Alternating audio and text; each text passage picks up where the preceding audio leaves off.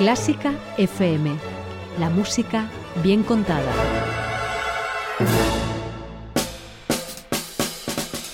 Epa, Mario, ¿qué pasa? Cuéntame la música, ¿o qué? ¿Valenciano?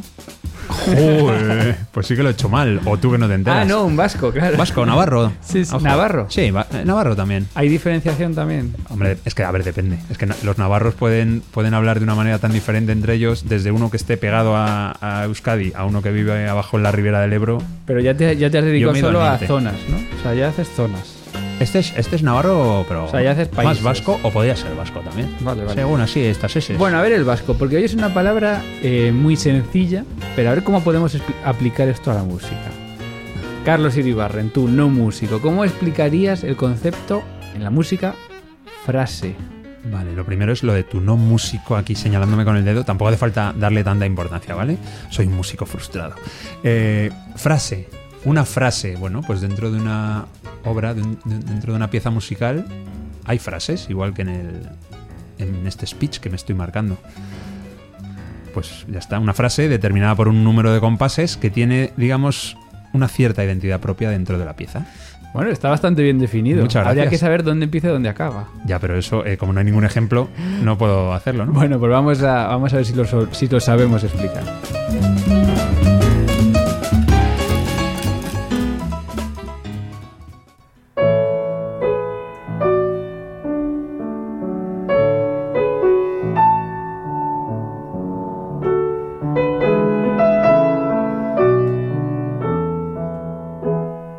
Habría una respiración, una coma, si fuese un texto escrito, pero la frase sigue.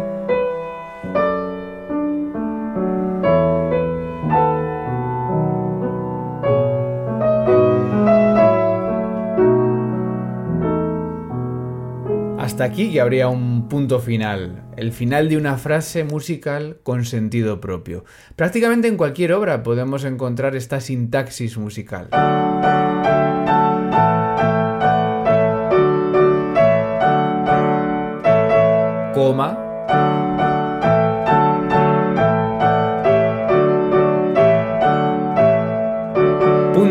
Caso, punto y seguido porque después viene otra frase que todos conocemos. Frases, frases musicales que ordenan las piezas a través de cadencias y de cuánto duran, de cómo se articulan o de lo necesarias que son. De todo ello vamos a hablar hoy en este Cuéntame la música con una pianista que ha divulgado mucho sobre este concepto. Cuéntame la música con Mario Mora. Intercentros Melómano 2022. Vive con nosotros las audiciones. Fase autonómica de grado profesional del 12 al 27 de noviembre. Los conciertos de finalistas tendrán lugar en el ADA de Alicante los días 9 y 10 de diciembre. El premio es una gira de conciertos. Más información en fundacionorfeo.com.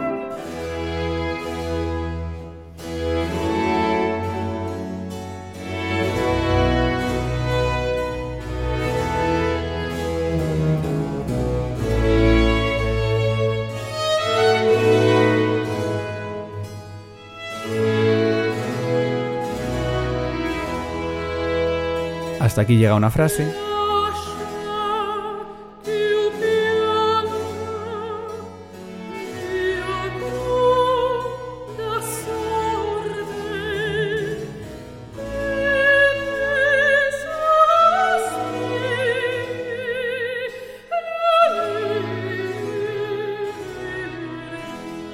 Aquí acaba otra. Frases musicales que tienen estos puntos y seguidos y puntos y aparte. Estamos escuchándolas en esta música de Händel, en concreto este momento Lasia Kiopianga de su ópera Rinaldo. Y antes de ir con estas frases, también agradezco a todos los que nos estáis escuchando, los que estáis también apoyando Clásica FM, también incluso a los que estáis viendo este podcast en directo en Twitch, que estamos también en Clásica FM, en el canal de Clásica FM en Twitch, donde retransmitimos también a las grabaciones de algunos de los podcasts y donde podéis también participar eh, dentro de- del podcast. La música también necesita ser ordenada, sobre todo la música anterior al siglo XX, pero también la música actual, dentro de la tonalidad o de la modalidad, necesita momentos de reposo, lugares en los que una frase acaba para dejar empezar otra. Pero ¿de qué depende que la frase finalice? ¿Qué ocurre para que nos demos cuenta de que ahí acaba algo? No siempre es necesaria una pausa para subrayar cada final de cada estructura musical. Vamos a profundizar en ello porque ya sabes que en Cuéntame la música vamos al fondo de cada término, de cada expresión musical y cada semana lo hace quien te habla, Mario Mora, junto a un experto o experta que me ayuda a contarte la mejor música del mundo. Hoy es frase y ya has escuchado, yo creo, bueno, no, todavía no. A la invitada de hoy no necesita presentación, nos va a ayudar a contarlo. Es una pianista, streamer, creadora de contenido que pasa unos días por España y que es María Valverde Valgreen. Bienvenida. Muchas gracias por la presentación, Mario, y es un placer estar aquí contigo en el podcast. He dicho que ya lo han escuchado, claro, los que estaban en Twitch antes de este podcast, hemos estado un momento en Twitch, que yo animo a la gente que nos siga también, y ahí ya has estado hablando con todos tus fans que te has traído aquí a, este streaming. Bueno, a ver, una hace lo que puede. Eh, ¿Valgrín o María?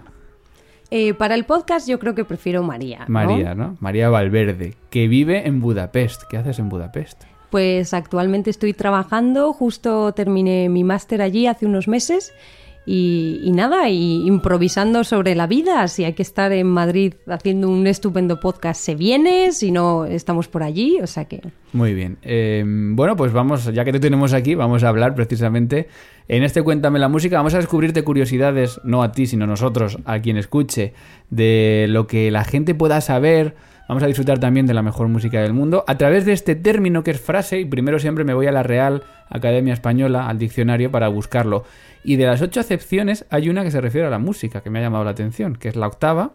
Dice mus, que es que siempre se refiere a la música, y dice sección breve de una composición con sentido propio. Esta es la definición de la RAE, sección breve de una composición, coma, con sentido propio. Vamos también siempre al Oxford Dictionary of Music, y le dedica a la frase pues una acepción bastante amplia que empieza diciendo unidad musical definida por la relación entre melodía, ritmo y armonía que termina con una cadencia.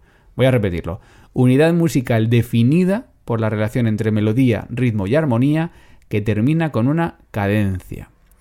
Con todo esto, ¿cómo completa, matiza o suscribe María qué es una frase musical?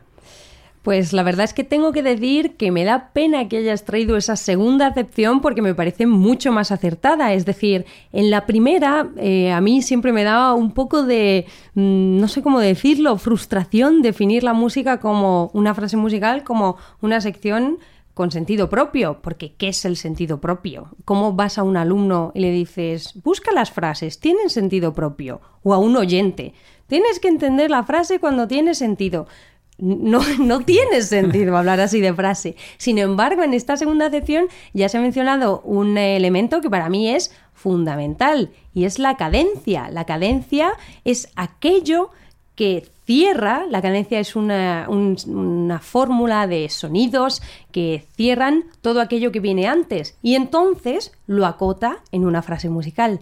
Y también menciona que hay una cierta sincronía entre armonía, entre ritmo. Para mí la cadencia es ese momento de sincronía, ese momento en el que una melodía que iba por un lado, el acompañamiento que iba por el otro, se ponen de acuerdo y cierran la frase musical que acaba de sonar. De hecho, voy a contar un secreto. Este podcast iba a llamar cadencia. En efectivamente, vez de, frase. efectivamente. Pero claro, que me quiero guardar el término cadencia para otra acepción de la cadencia, que es esa cadencia de los conciertos solistas, ¿no? Que también da de sí. Entonces, lo hemos llamado frase, pero vamos a hablar mucho de la cadencia final de las frases. Antes de que lleguemos ahí, ¿para qué sirve una frase? O sea, ¿nos sirve solo a los músicos para entender lo que estamos haciendo o sirve también a los que están escuchando? Pues para empezar, a mí me parece precioso recordar el origen de la música. En realidad la música apareció como parte de una expresión artística mayor que envolvía el baile, la poesía, y de ahí esa relación con el texto. Así que no es tan eh, desquiciado hablar de frase musical, ya que al principio, y sobre todo lo hemos podido ver con esa preciosa primera pieza con la que hemos abierto el podcast, que, que la música está ligada al texto y de ahí es de donde se sacan ciertas respiraciones. De hecho, si vamos más allá, eh, es verdad que vemos que la música se empieza a, em, emancipar de todas esas otras expresiones artísticas perdón, y con ello empieza a ganar un lenguaje propio y sus propias fórmulas. Entonces, eh, por ejemplo, traigo el ejemplo del canto gregoriano, ¿no? En el canto gregoriano la gente todavía seguía cantando un texto, pero ya se empieza a ver que hay una serie de pequeños sonidos que siempre sistemáticamente cierran una frase, que son una serie de... este grupo de sonidos se suele llamar melisma y en concreto los que cierran la frase, los tropos. Aquí ya estamos viendo a una música que empieza a encontrar su lenguaje que la hace ser más y más independiente del texto musical. Es decir, que ya hay una necesidad desde el inicio de que la música descanse en algún lado, de que no pueden ser minutos y minutos seguidos de, música, de, notas sin, sin una sintaxis, ¿no? Efectivamente, obviamente, sí, sí, ¿Y esta sintaxis, el que el oyente de a pie la aprecia? Yo creo que es totalmente posible apreciar esta sintaxis tal y como nosotros aprendemos un idioma. Es decir, la mejor manera es acostumbrarse mediante la escucha a detectar estos momentos en los que la música ofrece un cierre y una pausa. Hay una, hay una conexión directa ¿no? entre el lenguaje y la música en este sentido. O sea, el lenguaje tiene frases y sabemos en castellano analizar las frases. Hay un sujeto, hay un verbo, hay un predicado, hay un punto, hay una coma. ¿Cuáles son esas partes de la frase musical? Es decir, ¿qué podemos ver en una frase musical para entender esta sintaxis? Pues para empezar, al igual que en el, lenguaje es muy diverso y tenemos también frases subordinadas y frases de todo tipo, eh, hay muchos tipos de frase musical. Tal vez eh, más adelante podemos hablar de lo que se conoce como la frase musical clásica, que ahí es el momento en el de lucidez en el que todo se sincroniza y todos los músicos eh, acotan de la forma más clara posible cómo funciona una frase musical clásica. En concreto, en la música occidental, todo gira en torno a la tonalidad. Partimos de un lugar y llegamos a otro. Y, y esos lugares, el lugar desde el que se parte es la tónica y el lugar al que nos vamos suele ser una dominante, una subdominante y volvemos siempre a tónica. Así pues, una frase depende de cómo funcionan estas funciones y de ahí que haya distintos tipos de cadencias que cierran la frase. Pero, por ejemplo, si voy más allá, hay una frase que me gusta mucho de Schenker, que fue un famosísimo teórico musical, que dice que si vamos más allá, la estructura de todas las piezas tonales de Occidente eh, son en general una, eh, una empezar en una tónica, irnos más allá y acabar en una tónica. La tónica que es el acorde principal y es como que la música siempre parte y vuelve a casa, ¿no? Efectivamente. Pase lo que pase. Efectivamente. Entonces el final de la frase es la vuelta a casa. Eso es en teoría lo que se busca en una frase, efectivamente, pero ya veremos que hay distintos tipos de cadencias y distintos tipos de finales de frase. Vale. ¿En eh, la música no tonal puede haber frases? Sí.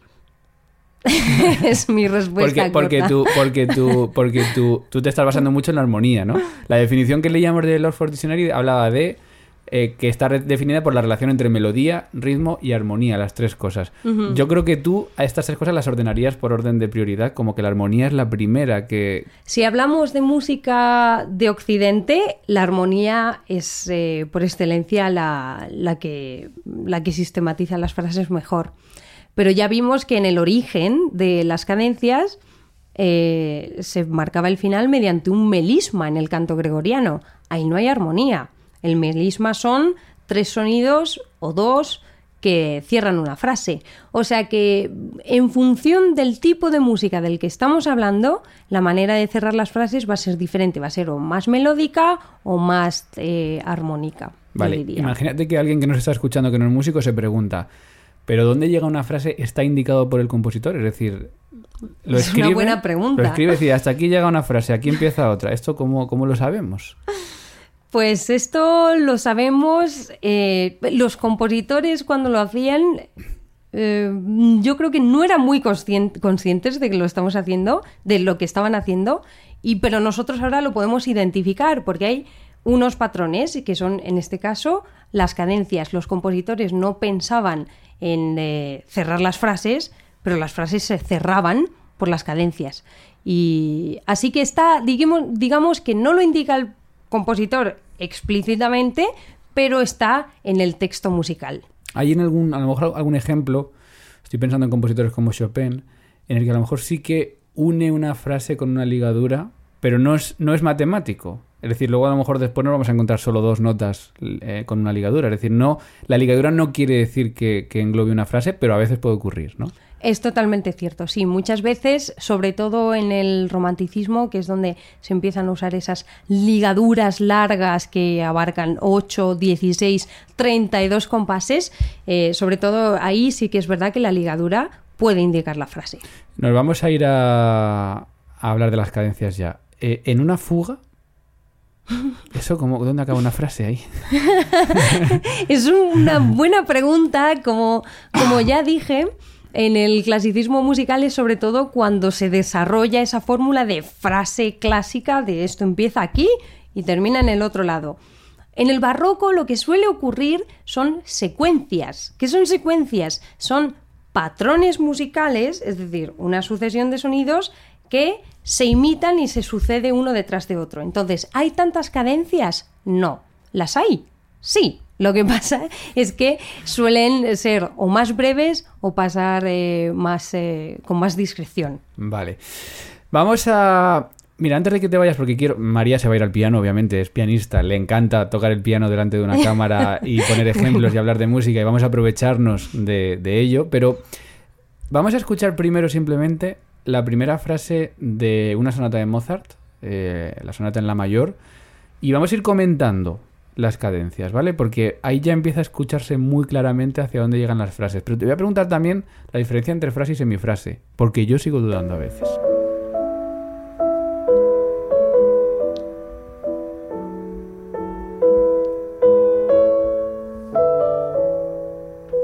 Haya habido una parada. Efectivamente, sí, sí, sí. Y esa parada, sin embargo, vamos a volver a escucharla y voy a volver a reseñarla porque no es una parada conclusiva. Vamos a volver a escucharlo.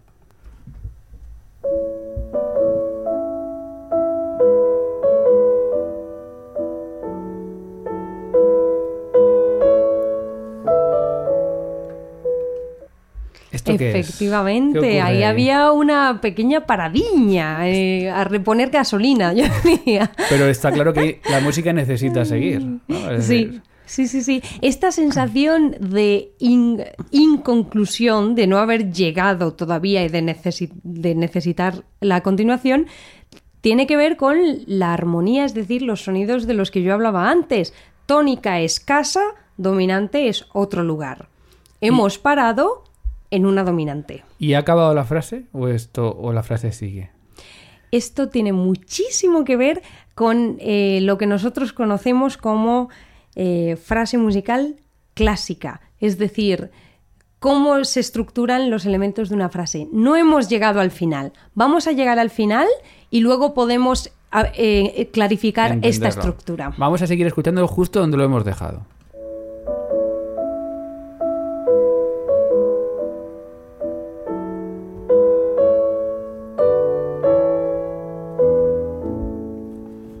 Ahí sí hay un final, ¿no? Ahí ha habido un final y además el intérprete se ha preocupado en que nosotros lo escucháramos, que me parece La espectacular. intérprete es Mitsuko Uchida. Este es el final a medias y vamos a escuchar otra vez el final de esta frase que está repitiendo.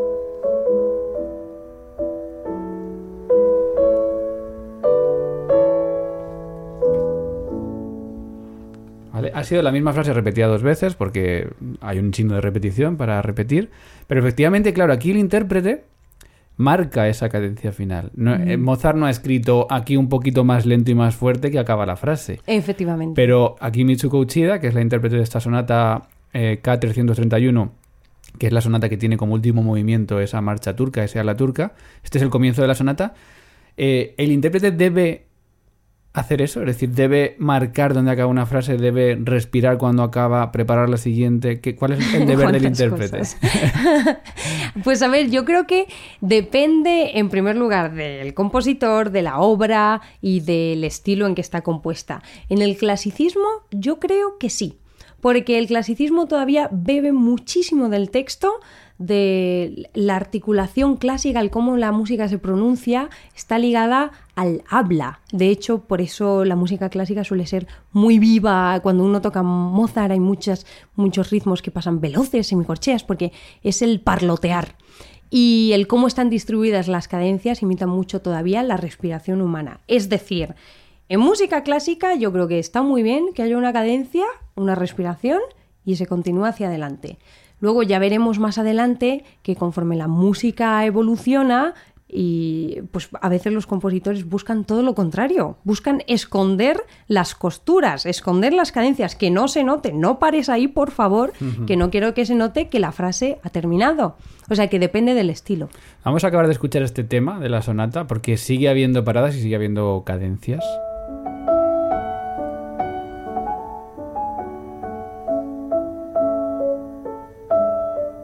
Ojo aquí. Perfecto, muy bonito. Muy bien, Michuco. Muy bien, lo has hecho muy bien. Eso que pasábamos era una semicadencia. Estaba, estamos a mitad de la frase. Y Vamos a concluir ahora.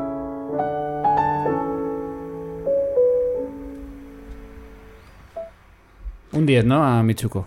Sí, me ha gustado mucho y la verdad es que mm, no podrías haber escogido un mejor ejemplo para introducir las cadencias, porque ¿por qué Mario y yo sabemos que haya habido una cadencia? ¿Por qué reconocemos esos sonidos? Porque es casi un, un, eh, es casi tiene que ver casi con la memoria, en el sentido de que es reconocible. Uno no se puede decir que hemos hecho cálculos, no se puede decir que hemos visto la partitura, no se puede decir, sino que simplemente es lo mismo que uno sale por la mañana, ve un sol y dice sol. Es ese tipo de memoria. Esos sonidos se memorizan mediante la escucha y así es como se reconocen. Bueno, la gente que está siguiendo la grabación en Twitch está aplaudiendo esta versión de Michuco Uchida de esta sonata, este comienzo, que son variaciones, y luego cada variación va a replicar también esas cadencias.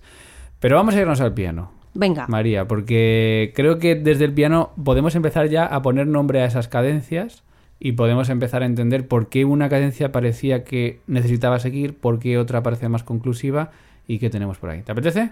Perfecto. Vamos al piano y que el chat aplauda también, por favor, que, que esto, es, esto es una cosa única.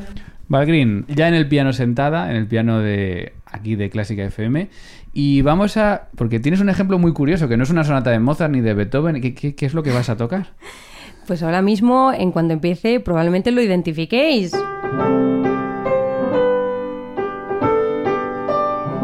Efectivamente, el cumpleaños feliz. ¿Por qué? Porque las cadencias están por todas partes. No están solo en la música clásica, sino que todo está hecho de cadencias.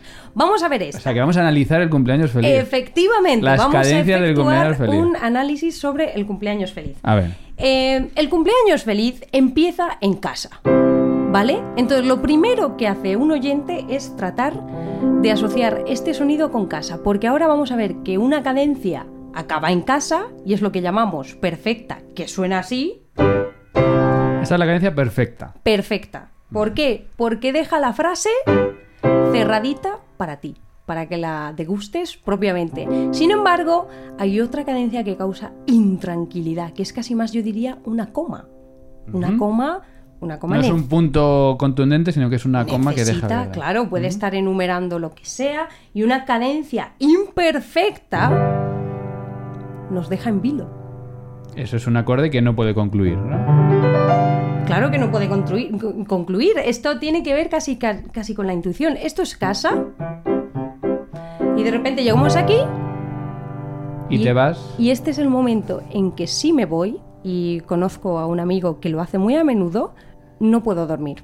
No puedo dormir, Mario. No puedes, no puedes dejar este acorde. Hay- existe incluso la anécdota, ¿no? Esto probablemente no sea verdad, pero existe la anécdota de la familia Bach que hubo uno, un miembro de la familia que dejó un acorde de dominante, es decir, cadencia imperfecta en el teclado, y que el papá Bach tuvo que salir de la habitación a resolverlo.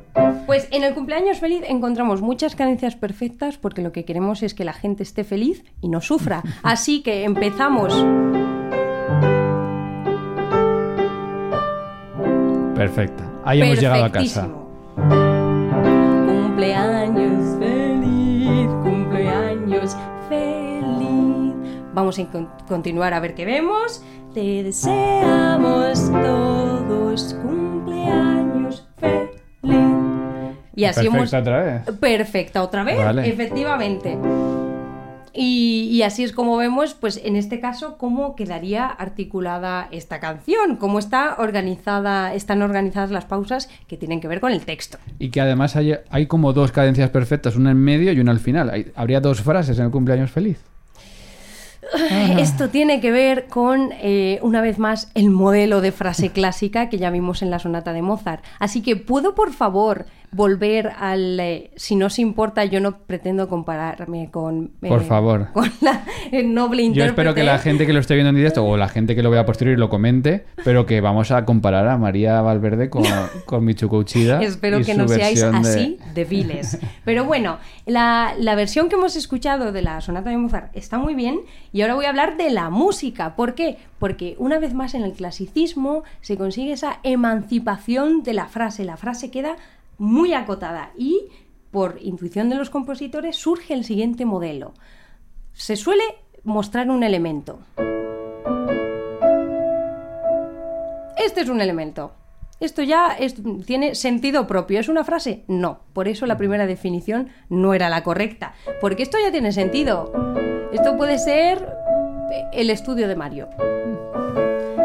De repente repetimos el mismo modelo. Si os habéis fijado, el ritmo es exactamente igual. Lo repetimos. Y ya cuando lo hemos repetido dos veces, de repente viene un pequeño desarrollo.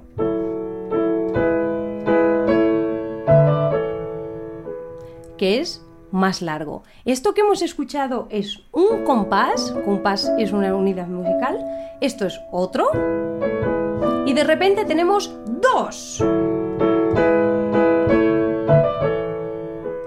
Y en cumpleaños feliz tenemos un cumpleaños feliz, tenemos otro cumpleaños feliz, y ahora tenemos un desarrollo. Te deseamos todos un cumpleaños feliz. Es decir, este modelo de un elemento pequeño que se repite y que luego se desarrolla es el germen de muchas de las frases musicales y desde luego el rey del clasicismo. Pero entonces no sabemos cuántas frases tiene cumpleaños feliz. Una. Cumpleaños felices, Una, una. frase. O sea, es Una. una obra de una frase. Lo que pasa es que hay muchas pequeñas unidades que ya tienen sentido propio. Cumpleaños feliz tiene sentido. vale. Al igual que tiene sentido esto que escuchamos en la sonata. Esto tiene sentido. Esto tiene sentido. Y ahora cerramos la frase. Como ya estuvimos comentando en el ejemplo, no puedes dejarme así. Esta, esta tensión necesita ser resuelta. Pero ya hemos expuesto el modelo de 1, 1, 2. Así que podría decirse que esta es una frase musical, pero pues igual que en, el lenguaje tenemos puntos y seguidos y puntos y aparte, esto sería un punto y seguido. Vale, pero cuéntame más. Y seguimos. Repetimos el modelo de un elemento, el modelo de otro elemento, hasta que finalmente cadenciamos. Así que, en mi opinión, pero en cuestión de análisis hay veces que las cosas no son tan certeras, yo creo que aquí tenemos dos frases. La primera frase acaba inconclusa, un punto y seguido, y la segunda frase acaba eh, con un punto y aparte. Y aparte. Y hemos hablado de cadencia perfecta, que yo creo que está clara, de cadencia de semicadencia, que es la que nos deja abiertos. Hay, un, hay más tipos, ¿no? Pero vamos a hablar de un tercero que yo creo que es fácil de identificar, que es la cadencia rota.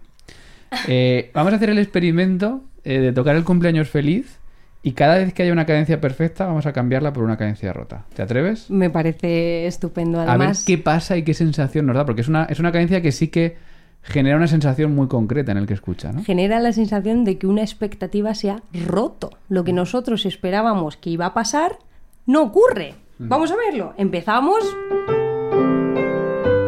Y ahora que vamos a hacer la cadencia, lo que todos estamos escuchando no es esto. Eso es cadencia y eh, rota.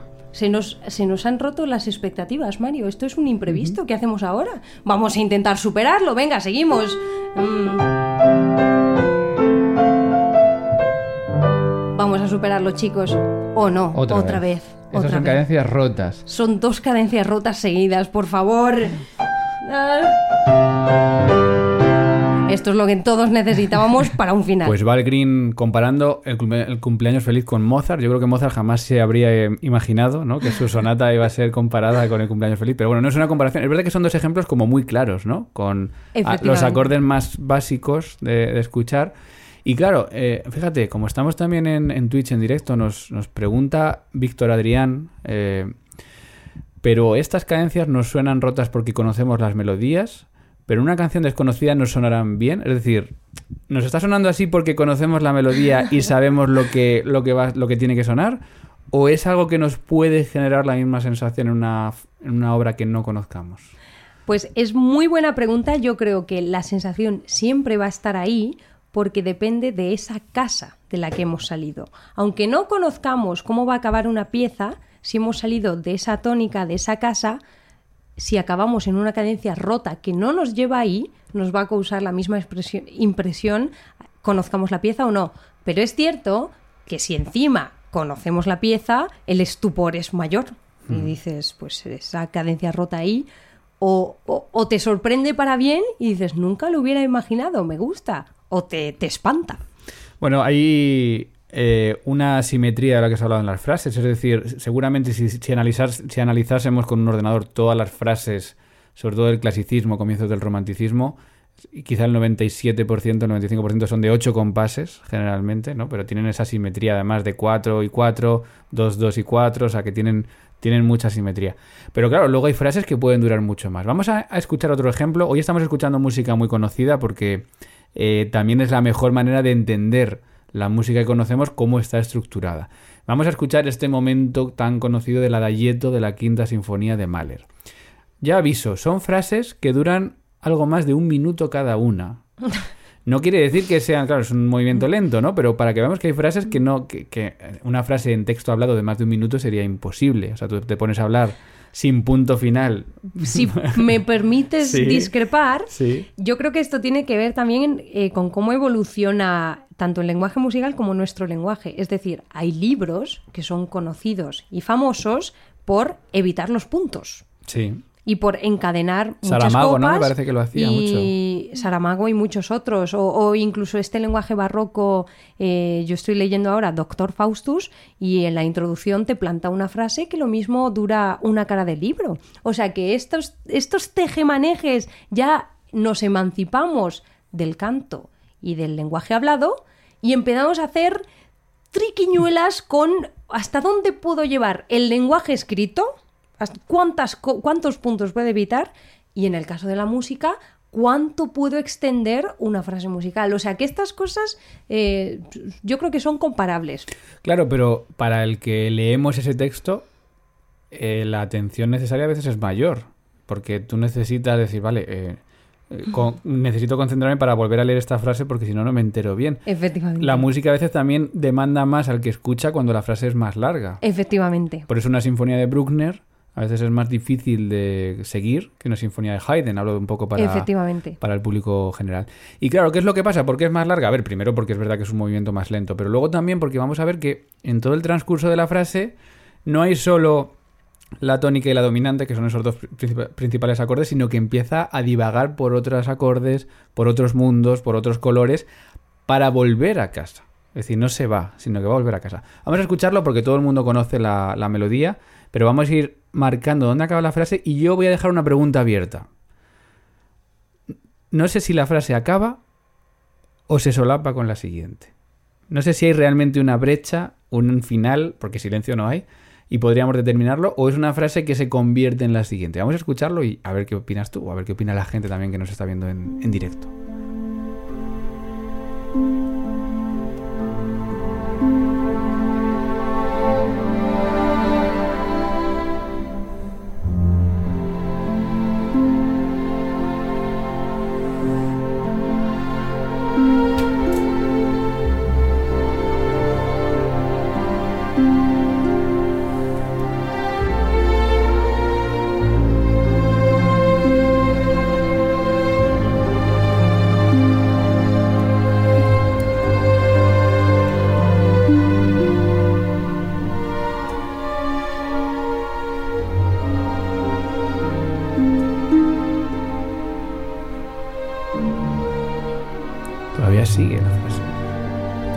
Efectivamente. A veces incluso se Y puede. ahora, notar- cuidado, este acorde es el último. Veamos ¿Cuánto dura? Y ahora empieza otra frase.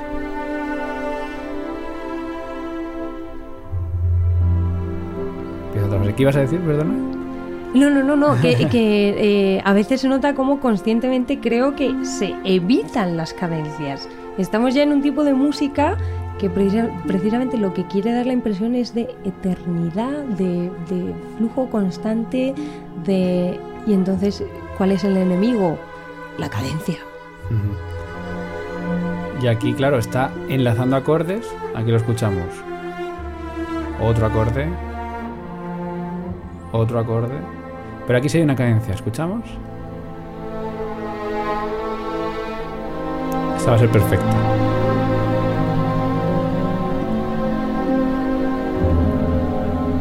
Dominante. Y tónica. Pero aquí empieza la siguiente.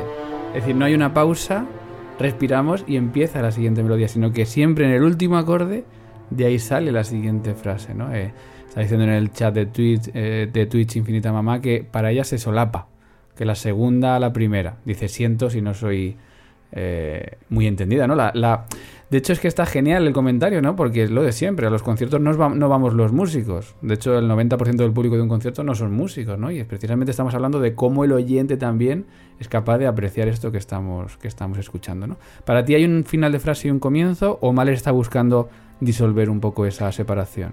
En mi opinión, eh, efectivamente esta eh, solapación, Solapamiento. perdón. en mi opinión, este solapamiento eh, es evidente, o sea, es eh, eh, Mahler no quiere que se escuche la cadencia. Y una vez más, es muy curioso comparar una sinfonía de Mozart en la que se llega a una cadencia, se insiste en ella y luego se sigue un silencio y empieza la siguiente. Y este ejemplo, que se llega a una cadencia, pero la escondes por la puerta de atrás mientras sale el siguiente personaje para que nadie note que ahí ha habido pues una costura en el sentido de una frase. Esto obviamente según avanzamos en el tiempo, en el- la historia, las frases se van disolviendo de alguna manera, también se pierde un poco esa simetría, si nos vamos a operar de Wagner, si nos vamos por ejemplo a la muerte de Isolda, son motivos que, que van uno detrás de otro, pero no hay un final de frase que digas hasta aquí va la frase y aquí empieza otra, ¿no? Sino que hay una tendencia con la llegada del final del siglo XIX, principio del siglo XX, y no hablemos ya de lo que viene después, de olvidarse, de olvidarse de esto, ¿no? Mm, De olvidarse y no, porque también quería hacer hincapié que qué es lo que nos genera esta expectación constante por un final. Esto al final genera tensión, genera incertidumbre y muchas de las grandes obras están con- construidas de esta manera y duran tanto no porque fueran gente snob, sino porque lo que querían era alcanzar un clímax que te volara la cabeza. Y de hecho, los clímax más espectaculares eh, clímax o climas más espectaculares de la música clásica muchas veces están contenidos en una obra que efectivamente dura mucho, porque la tensión generada, la expectativa de resolver todo eso, hace que el momento sea más épico. Y de hecho hay un ejemplo que, que me pareció muy eh, gracioso comentarlo, eh, traído de un libro de Rosen, de Classical Style, el estilo clásico, él hace mucho hincapié que a partir del clasicismo, como las frases se estructuran de forma muy sólida, se permite esta construcción de la que estamos hablando, de construir y solapar y ampliar. Y, y entonces el drama, el interés ya a veces eh, eh, como eh, ya no está en, el- en la melodía o en la armonía, sino en la estructura en sí misma, en las proporciones de lo que estamos escuchando.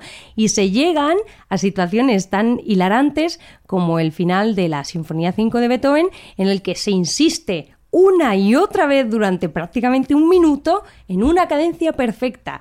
No hay melodía, no hay interés armónico porque es- son los dos mismos acordes, pero hay una necesidad tan grande de liberar toda esa tensión contenida que ahí está el- ese ejemplo que pone Rosen en su libro.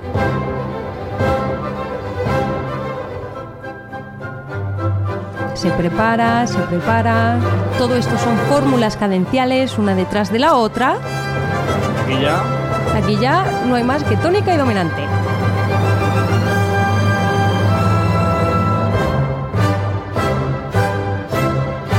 Otra, y otra, y otra.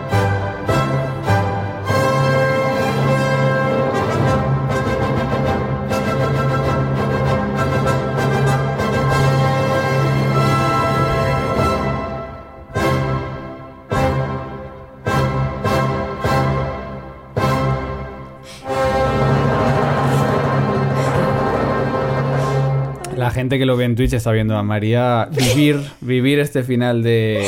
Es que me hace mucha gracia. Si a alguien le pusieras simplemente este fragmento y le dijeras que lo escuchara, pensaría que es de un desquiciado. O sea, es totalmente desquiciante. Claro, pero esto tiene sentido después de 33 minutos de o 35 Efectivamente. minutos de sinfonía. Esto, esto solo no tiene sentido, sino, sino complementando todo lo anterior. Que eso sería otra cuestión, cómo las frases entre sí se complementan también. O sea, cada frase tiene sentido por lo que ha pasado y por lo que venga después.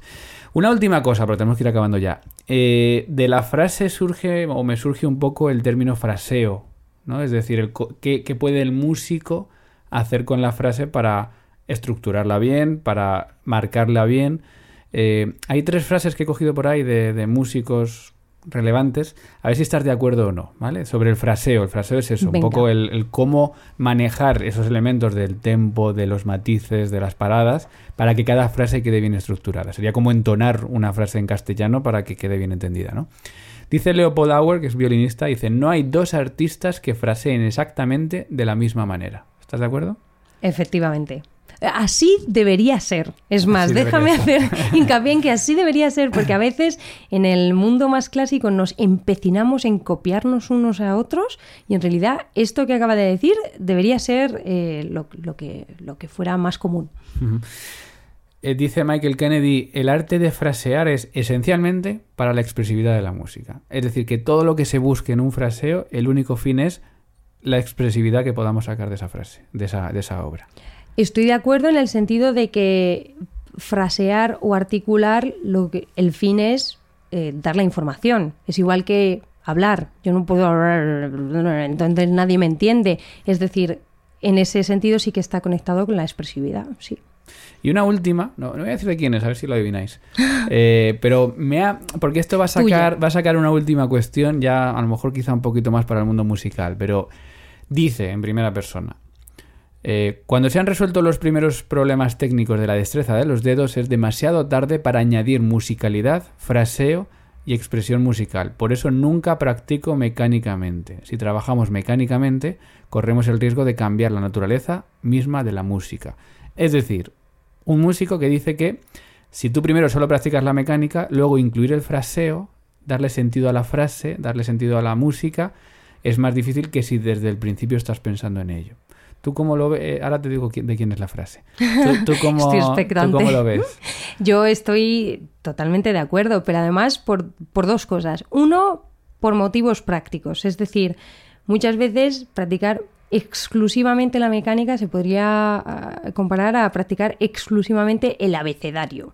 A, B, C y cómo pronuncias cada cosa, pero al final eso muchas veces no te va a ayudar a leer un texto con más fluidez. Probablemente vaya incluso a la contra de eso. So, así que, en primer lugar, por algo práctico, pero en segundo lugar también porque me parece muchísimo más aburrido. O sea, yo nunca he tenido la disciplina a nivel personal de simplemente abordar la pura mecánica de un pasaje eh, sin eh, excluyendo todo el significado musical que hay detrás. O sea que también para el confort y la diversión del propio músico, me parece que es mejor hacerlo como dice el eh, la persona que has citado. La persona es Daniel Barenboim. Ya creo que es una Ah, persona... bueno, un gran conocido y una autoridad, desde luego.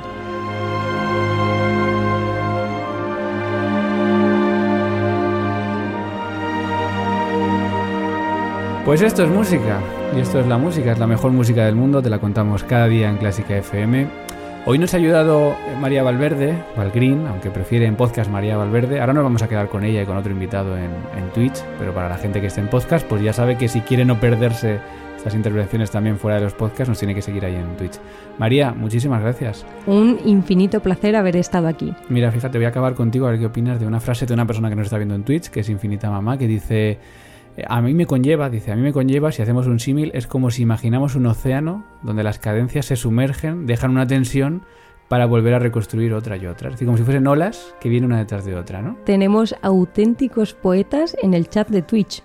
Pues gracias María, gracias a todos los que habéis estado viendo esta, esta grabación, gracias también a Carlos Iribarren, a todos los mecenas que nos apoyáis, a todos los que nos escucháis, a todos los que compartís estos programas, porque si no puedes contribuir haciéndote mecenas, ya sabes que también puedes darle al like en iVoox o en el reproductor de nos escuches, dejar tus comentarios o interactuar todo lo posible, porque así cada vez más gente conocerá Clásica FM. Se despide quien también te ha contado hoy la música, Mario Mora. Sed muy felices. Adiós. Y si has llegado hasta aquí, es posible que te gusten todos nuestros podcasts. Ayúdanos con 5 euros mensuales y haz que Clásica FM siga siendo posible. Más información en clásicafmradio.es.